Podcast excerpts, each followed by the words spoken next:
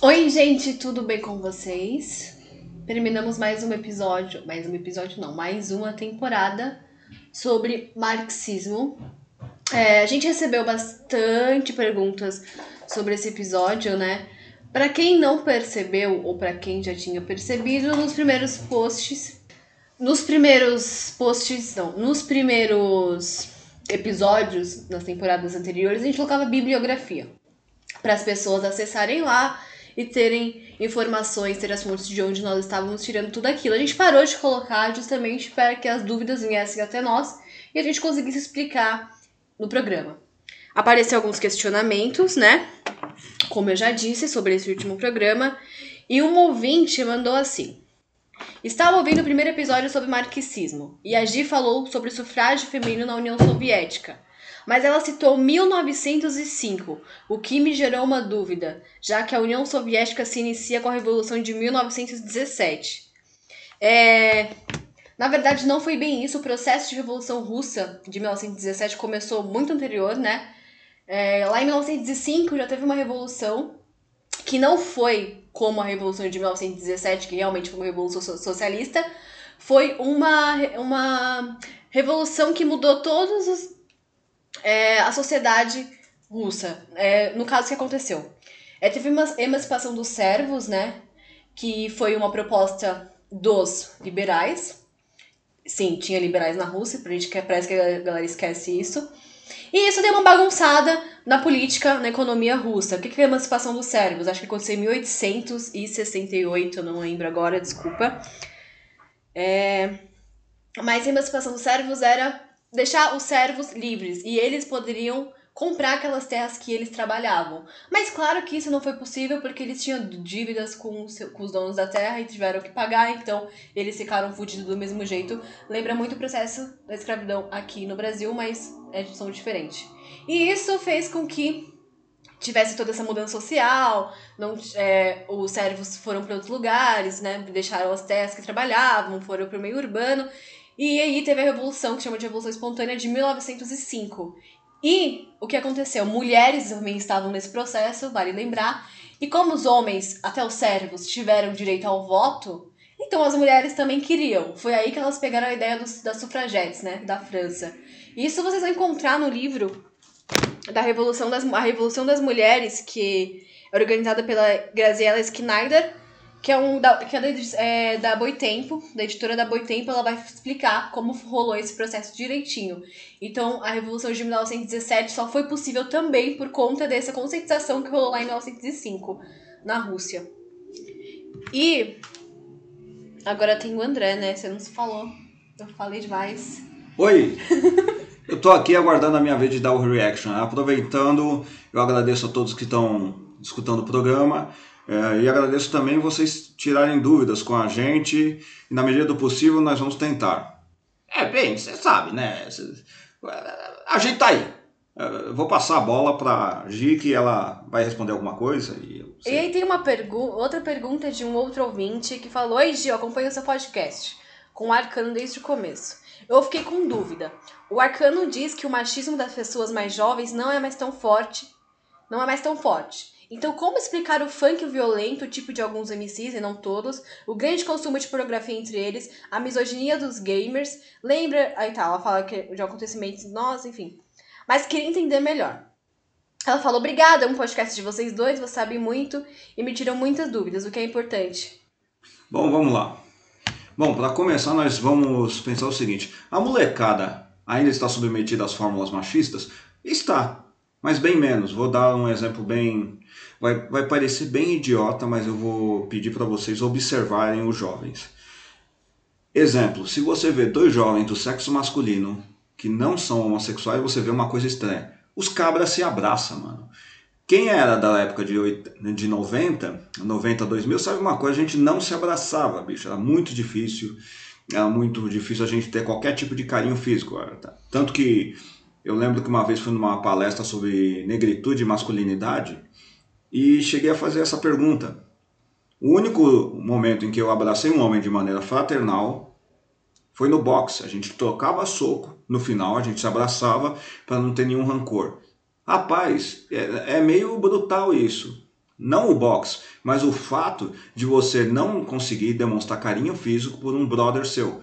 Agora olha a molecada. Mano, vocês já viram outra coisa? Eles se abraçam, eles brincam um com o outro.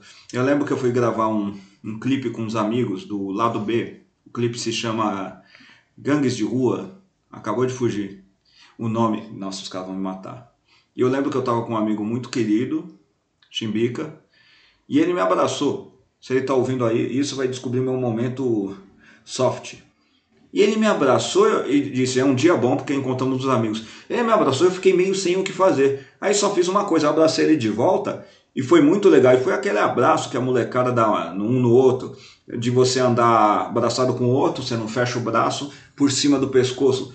Cara, eu fiquei pensando: caramba, de onde querido Chimbica tirou essa, essa noção? Daí eu pensei: foi com o filho dele. Essa molecada, eles são muito mais carinhosos uns com os outros. Eles têm os amigos deles que são homossexuais. No meu tempo de escola, essa molecada nunca, nunca falaria com um homossexual. Claro que tem a agressão brutal contra os homossexuais ainda, tem, mas sim eu reconheço que diminuiu. É nesse sentido. Aí você pensa no funk ser violento. Não só o funk. Tem que separar o funk, o mesmo funk eu lembro que anda, anda abrindo para as mulheres falarem. Elas não é essa objetivação que muita gente diz. As mulheres estão começando a falar no funk seus próprios desejos, a demonstrar que elas têm uma vida pessoal. Cara, isso é bem menos machista do que as outras letras que a mulher, para ser uma cantora, ela tinha que declarar sua submissão a outro. Pensa bem como isso deu uma melhorada com o funk. Eu gosto muito nesse sentido. Tem o problema do grande consumo de pornografia da criançada. Minha amiga, não esqueça que a indústria pornográfica tem um, uma caralhada de habilidades para isso, algoritmos e coisa que o valha. Aumentou o consumo porque aumentou também as redes de internet. Essa molecada está pesquisando qualquer coisa e de repente são jogados para um site pornográfico ou coisa que o valha. Fora os vírus que infectam computadores e podem mandar vídeos pornográficos para tudo quanto é lado.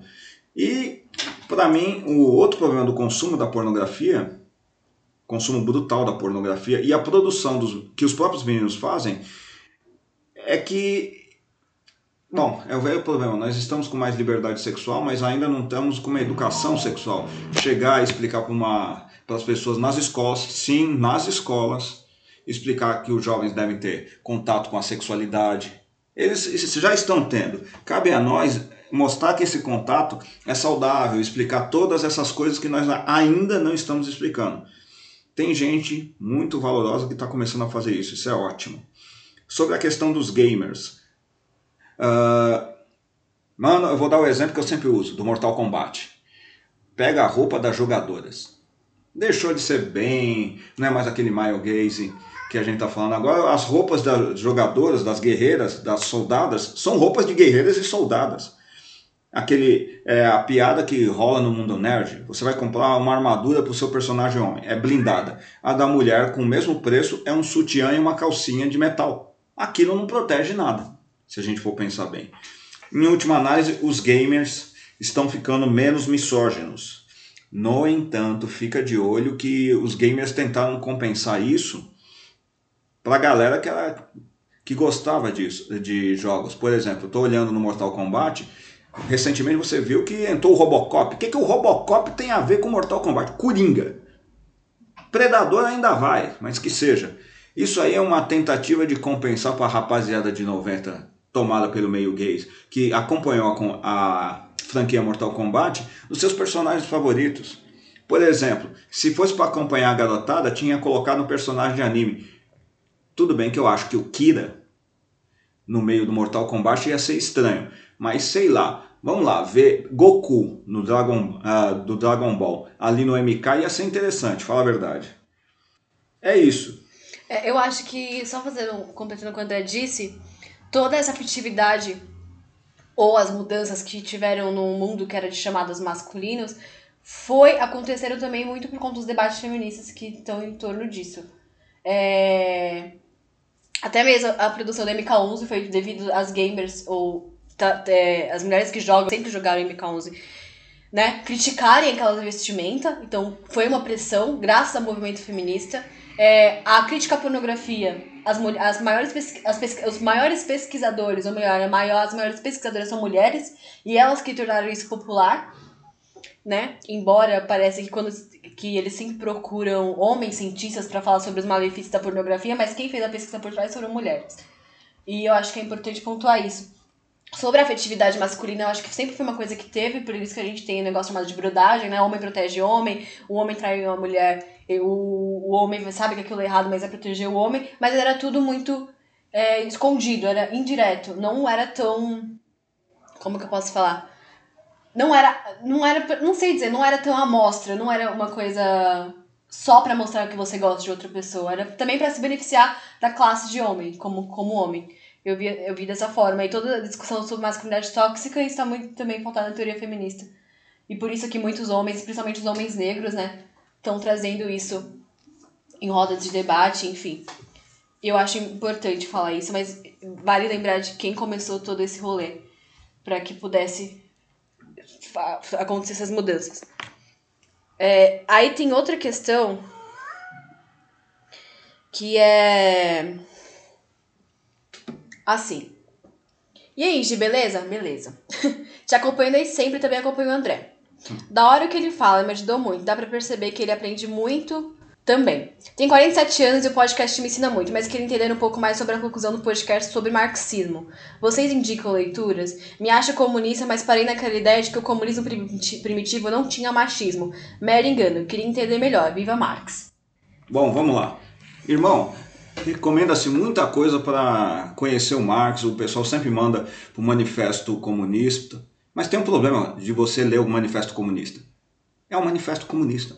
É o Marx fazendo política, dizendo vamos que vamos aí. Ele e o Engels estão fazendo isso. Eu recomendo que você comece com dois textos que para mim foram fundamentais.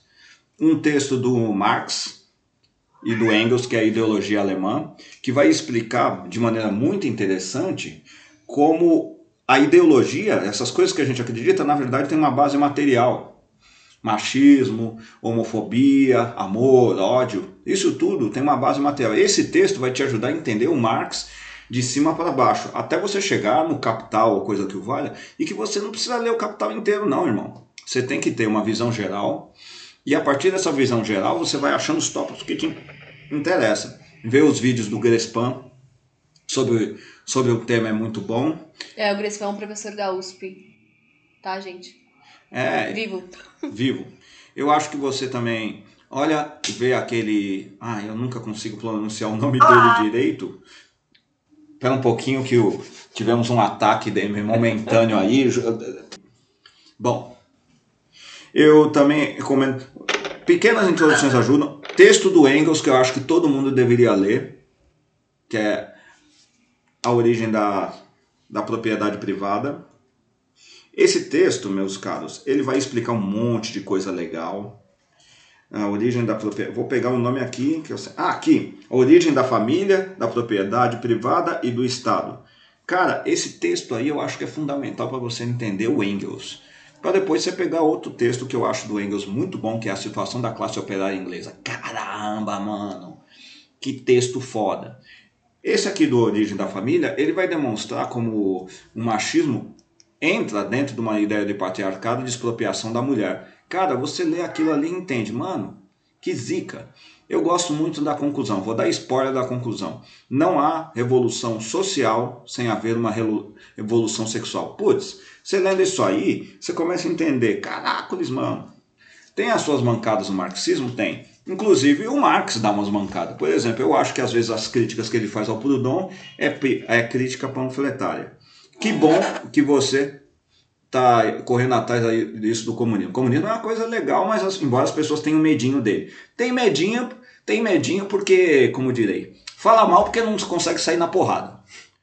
Ah, eu acho que além de tudo isso que é a praxis, né? É o praxis, ó o clichê para estudar marxismo, estudar também movimentos atuais, né? Tipo as curdas, elas têm os teóricos delas, as teóricas delas, e é um movimento existente e entender o, o como que se dá o processo hoje em dia, né? É claro que lá também é um pouquinho diferente do mundo, né? Não é global. Só que dá para entender bastante coisa, porque elas consideram o movimento anarquista, marxista, pegam muitas coisas, enfim.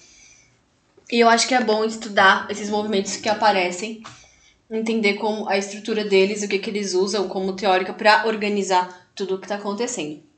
E sobre o comunismo primitivo, muito, muito. A galera ainda mais de partido foi muito engraçado que no 8M, né? É, na Marcha das Mulheres deste ano, Marcha das Mulheres, 8M, Dia Mundial Internacional da Mulher, é, um moço, um senhor, ele deveria ter 80 anos, ele parou as mulheres que estavam comigo para falar que não precisava de feminismo porque o comunismo primitivo resolveria tudo. E aí, muita gente, ou muitos partidos, ainda mais a velha guarda dos partidos, ainda continuam nessa ideia, né? Estão lá, ainda acham que o comunismo primitivo, o que, que foi o comunismo primitivo antes de mais nada, né? Resolve tudo, sendo que não é verdade. O comunismo primitivo, se é que existe esse conceito realmente, é explorava a reprodução das mulheres, né? As mulheres tinham 8, 9, 10 filhos para uma se manter viva para conseguir enfim. Ele dá alguma coisa. E outra, ou para que aquelas pessoas pudessem trabalhar, enfim. É... Então é bem discutível isso de comunismo primitivo. Eu acho que é uma ideia bem velha, não deveria mais é, ser usada porque existem novos estudos, existem novas teorias, existem outras observações, né? Que dá para se usar e perceber que o comunismo primitivo não era legal para mulher. E tem outra que é. Ah, sobre aquele negócio do comunismo primitivo não tá ligado ao machismo? É que você tem que. Por isso que eu citei o Engels, bicho. Porque na primeira fase da humanidade, o que caracterizava a genealogia de um povo não era o homem, é, é a mulher. É por isso que vem a ideia de matriarcado, que é bem mal explicada. Ah, mas isso Que é bem mal explicada, que eu acho que merece um. Depois. Talvez até um é, programa pra gente discutir isso. isso. Agora eu acho que tá mais ou menos explicado. É, aí tem uma outra pergunta que foi: Oi, mulher. Admiro muito você agora no podcast, me ajudou muito e quero ser uma mulher. Tá, enfim. Mas o André me falou do Proudhon com o Marx. Como ele sabe que o Marx gostava dele? Eu achei essa pergunta. Como você, você conversou com o Proudhon? tá. Sou muito nova nisso. Me interessei no marxismo na aula de sociologia. No, tô no primeiro ano da escola, mas meu professor falou que marxismo e anarquismo não dá certo junto. O André sabe falar por quê? Bom, vamos Seu lá. professor, ele tá errado. Seu professor tá errado, foi ótimo. Uh, o problema, minha cara, é, são os pontos de vista que são construídos. Por exemplo, o Proudhon e o Marx estavam disputando a liderança pelo sindicato. Pelo sindicato. Então eles começaram a brigar. Isso é lógico, isso é disputa política entre os dois. É que nem o Ciro e o Lula. Ah, em certa medida foi uma boa designação. É tipo Ciro versus Lula. Mas se você vê no frigir dos ovos, na vida cotidiana, traduzindo na fofoca, Cara, o Marx e o Proudhon... Adoro me... fofoca, eu acho que todo historiador adora Adoro. Ah, rapaz, esse negócio de história da vida privada, na verdade, é a história da fofoca. Sim. Mas na fofoca a gente sabe muita coisa. Quando da morte do Proudhon, o Marx, chamaram o Marx para escrever sobre o Proudhon. E saiba uma coisa sobre o Marx. O Marx é um encrequeiro de primeira vez. O Marx já, já foi desafiado várias vezes para duelo de morte. Não foi porque não era bobo e não sabia tirar.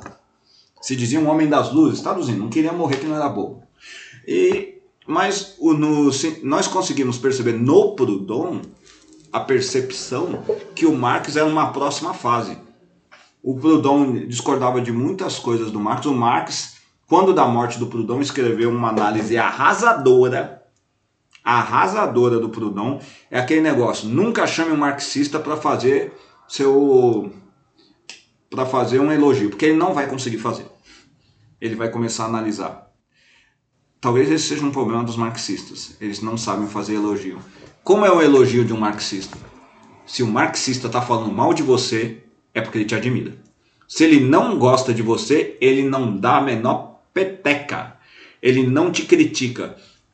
E isso tem muito sentido. Fazer uma crítica de uma pessoa, uma crítica intelectual de uma pessoa, você tem que ler os escritos dela.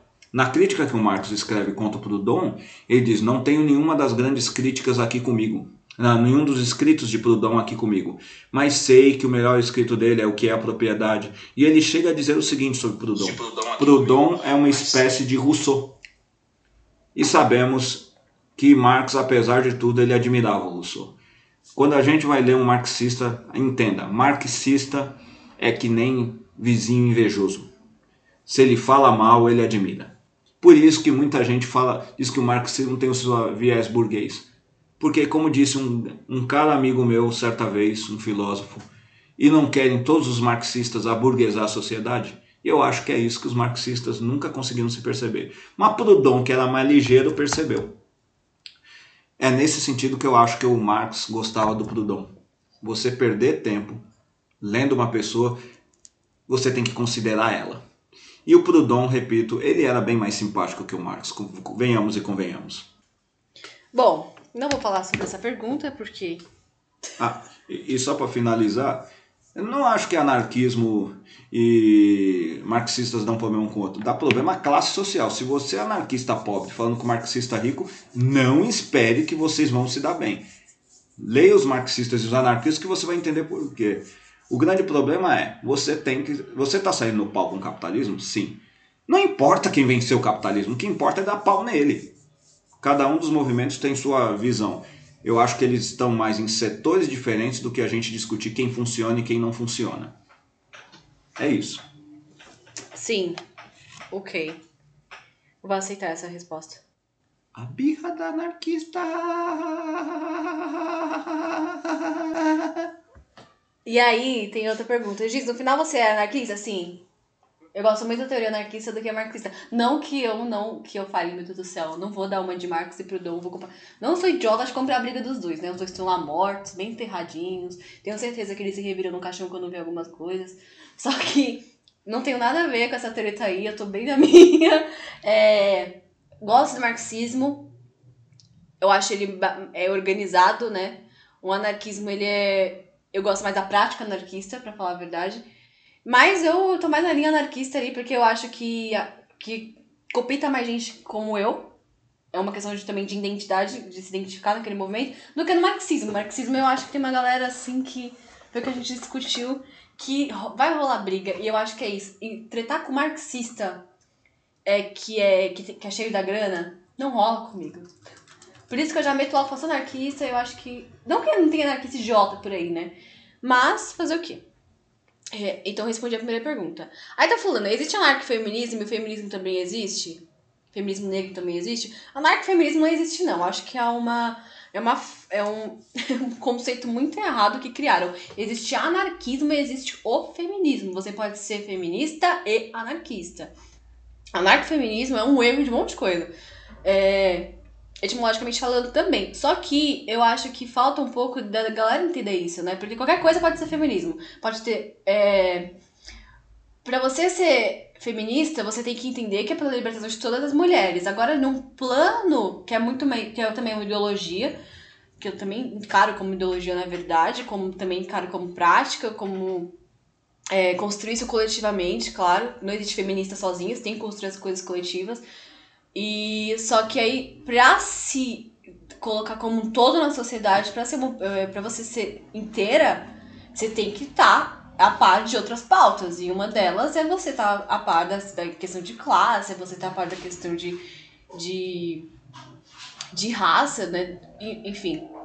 E eu acho que só o feminismo não te traz isso, né? Embora deveria, mas só se você ficar só no feminismo, pegando tirando as mulheres da sociedade, colocando elas num lugar à parte, parece que não, não, não, não existe isso. Então eu acho que você pode ser feminista e marxista, você pode ser feminista e anarquista, claro, feminista e liberalista, não, você não pode ser. Isso aí eu acho que, que não, porque feminismo é um movimento coletivo, liberalismo não acredita em construções coletivas, acreditam em construção individual. Eu acho que isso vocês viram lá no videozinho daquele canal lá que a gente sabe o nome. E feminismo negro. O feminismo negro, ele é bem. É, é sempre tem essa pergunta, pelo menos não para mim, mas eu sempre vejo quando fala sobre os feminismos, né? Mas o que é o feminismo negro? O feminismo negro, eu não sou especialista em pan-africanismo, eu não sou especialista em Angela Davis, eu não sou especialista. Mas o que, que é isso? Ele, ele vai pegar toda a questão da mulher e vai colocar no meio a questão da, da cor, do, do colorismo, né? Que, que é, foi bem mais desenvolvido no, no país, nos Estados Unidos, o feminismo negro, e vai trazer conjunto a questão de raça. Então ele vai pegar tudo que o feminismo, que as pessoas chamam de branco, é, e vai englobar com a questão de raça. Então vai dizer que hipersexualização das mulheres negras tem que existir, enquanto as mulheres brancas estão tentando se sexualizar, porque as brancas são aquele anjinho dourado que que são castas, puras, belas, catadas do lar. E a mulher negra não é vista como isso. Então elas vão trazer esse contraste que é discutível. E precisa ser discutido, né? E independente se aquele coisa, lugar de fala da Jamila Ribeiro, né? Eu acho que tem que estar tá na consciência de toda mulher que é feminista. Que existe sim diferenças entre mulheres brancas e entre as mulheres negras. O problema é, é como elas lidam com essas diferenças. Aí umas vão ficar xingando na internet, outras de branca, outras de negra, outras de não sei o quê, aí ninguém vai chegar no consenso nenhum, aí vai criar uma separação de que feminismo negro é totalmente uma coisa e que feminismo branco é totalmente uma coisa. Sendo que não, é feminismo e pronto. O que, que você quer com o feminismo? Então eu acho que, que é isso. E parece que o podcast de vocês tem vários insights, eu me sinto continuando, né? Eu vou continuando assim. parece que o podcast de vocês dá, dão vários insights e eu me sinto enganado pelo mundo. O André é professor de história, é fã do Batman? Está na cara! tá, eu também sou fã do Batman, mas não sei quase nada sobre ele. Onde ele tudo do Batman, onde começar a estudar o Batman? Eu achei essa pergunta muito engraçada, porque eu jamais imaginaria. Eu finalmente. Que numa discussão. Chegou o momento. que numa discussão sobre marxismo, a pessoa fala. Como se começar a estudar o Batman? É uma dúvida que eu não tenho. Tipo, porque eu faço. É uma pergunta que eu faço pro André. Batman já saiu do Gotham City? Batman já saiu do Gotham City? Em que sentido? Ele já foi morar fora de Gotham? Uh, ele ficou anos fora de Gotham City. Viu? Ele Então, é, é uma coisa muito engraçada, porque. É muito engraçada mesmo, porque eu, eu não gosto de, de história de herói, e, assim. E eu acho Batman. Eu tenho. Eu acho que. Eu não sei, como eu não gosto do Batman? Não, não é que eu não gosto do Batman, eu acho ele um, um cara legal. Só Mas que... gosta do Drácula! Então, eu acho eles, o Batman um cara legal. Mas eu não sei entender porque, tipo, ele é dono das indústrias do Wayne. Ele seria um cara que, tipo, que eu teria que combater se eu estivesse em Gotham. Mas certo? o Batman é um burguês safado. Então, é um, é um cara que. O Batman é uma pessoa que as pessoas deveriam combater se você é comunista, se você é marxista. Porque ele é um reformista do caralho. Bom, aí vai. Bom. Ele compra um banco, mano. Mas mais do que comprar um banco, ele é dono do banco. Olha, se a gente for pegar o, o Batman. Eu, coisa rápida. André e o Batman, um problema. Uh, eu recomendo que você vá lendo o quê? Como a Panini é safada e cobra caro com, por tudo, olha, bicho, eu recomendo que você baixe scan do Batman. Eu recomendo um site chamado GS Club. O GS Club, ou Dark Side Club, ele tem scans gratuitos de várias edições do Batman. Você vai lá e vai ler Eu baixo tudo lá também. O André tem um monte de quadrinho, eu não tenho. E aí... Ah, como assim? É, eu, empre... eu, eu, eu, emprestei meu Lost Guild pra ela. Que ele me deu, na verdade. Eu dei nada. Aí... Tanto que eu vou puxar aqui daqui a pouco. Não, não, não fica aí. Aqui, e aí... Continuando. André. Enfim. Separação de bens. Lost Girls FO. Não tem nada E aí, é... Eu esqueci o que eu tava falando. Ah, o Batman. Então o Batman é uma pessoa assim, ele tem um figurino legal, gosta das roupas. É isso que eu posso contribuir sobre o Batman. Ele tem carro legal, ele tem uma casa legal, tudo dele é preto, assim, adoro. e é isso. O resto do Batman eu não sei não. Ah, e o Batman... Quando... Ah, mas Batman é coisa pirata mesmo. Ah, aí que tá o negócio. Ali no Jazz Club, por força da lei, tenho que te avisar. Você pode baixar qualquer scan e, de, e pode manter no seu computador 24 horas. Depois, na teoria, você tem que apagar. Por isso que esses sites de scan não são derrubados. Só, do, só os scans da turma da Mônica que o Maurício faz questão de derrubar. Aquele empresário. Aquele brasileiro. Então, bicho, para você estudar o Batman, mano. Primeiro quadrinho. Primeiro quadrinho para estudar o Batman? Sim. Bicho, acho que você deve começar com você deve começar com Batman Ano 1 do Frank Miller, que vai mostrar... Uma palavra que define Batman. Batman. Não. Um menino que sente a falta do pai. E da mãe? É isso que tem, isso aqui teve uma grande mudança no Batman. O Batman de 2000 para frente está sentindo mais saudade da mãe do que do pai. O Batman, eu tenho um, um artigo sobre o Batman chamado Aristocrata versus o Burocrata, que vai mostrar que o Batman, quando surge, um dos primeiros inimigos dele, tandã! Um dos primeiros inimigos do Batman. É uma é... mulher? Não, é o Lenin. Oh my god. é que aparece. Ou é um personagem baseado no Lenin chamado Dr. Death. Doutor Morte. Sim, a primeira história do Batman se chama O Crime no Sindicato dos Químicos, porque o Sindicato dos Químicos é o sindicato. Coringa. Não, não tem o Coringa. O Coringa vem muito depois. Droga, errei. O Batman vai, coma- vai combater todos aqueles caras que foram destruídos pela Grande Depressão e Não, mas a outros. verdade é que o Batman é o melhor personagem da DC Comics. E eu Porque já é um entendi. burguês safado. E é, e, e é só isso. Nem as vilãs são grande coisa. Ah, mas são. Eu acho que as vilãs do Batman são muito inteligentes. São mais inteligentes que as vilãs da Mulher Maravilha. A Mulher Maravilha é desprezível. Bom, aí é, um, é outra discussão. Resumindo, mano, começa com Batman ano 1, não é a primeira história do Batman, mas vai definir o Batman que você conhece. Logo depois, eu recomendo você ler um. Eu recomendo você ler uma história do Batman chamada Batman, o Filho do Demônio, que vai apresentar o grande inimigo do Batman, que é o Hans Al-Ghul, não é o Coringa. Para conhecer o Coringa que é baseado hoje, leia Batman, a Piada Mortal. E depois você vai navegando para esse universo. Mas eu vou resumir um problema simples do Batman e de como eu virei fã do Batman. Fui pedir um quadrinho pro meu pai. Eu esperei que ele fosse trazer a Mônica. Eu fui alfabetizado com histórias em quadrinhos do Maurício de Souza. Eu cito isso na minha Dissertação no mestrado. dissertação de mestrado, se chama Moral como Mercadoria, que eu escrevo sobre a vida empresarial do Maurício de Souza. E o, primeir, e o primeiro capítulo eu dou uma introdução de como eu fui apresentado ao Batman. Aí meu pai veio e me trouxe o diabo de um quadrinho do Batman. Resumindo, o que, que a gente percebe nesse Batman? O Batman constantemente, ele já não está tão traumatizado como fazem hoje em dia, mas o Batman chegou a uma triste conclusão não ter paz é horrível. Aí você diz, pô, mas que relação você tem com isso? Bicho, eu tenho uma admiração assustadora pelo meu pai. Com o tempo eu pensei, ah, isso é normal. Mas quando você começa a conviver com o resto da rapaziada, você começa a perceber que muitos dos seus amigos, principalmente seus amigos negros, não têm pai. E você começa a perceber que pa- falta de pai é uma coisa terrível, mano. Mas você não acha que isso é malabarismo teórico pra justificar o Batman? Porque ele não é negro. É, e essa é a grande sacada. Eu... Ele tem dinheiro, caralho.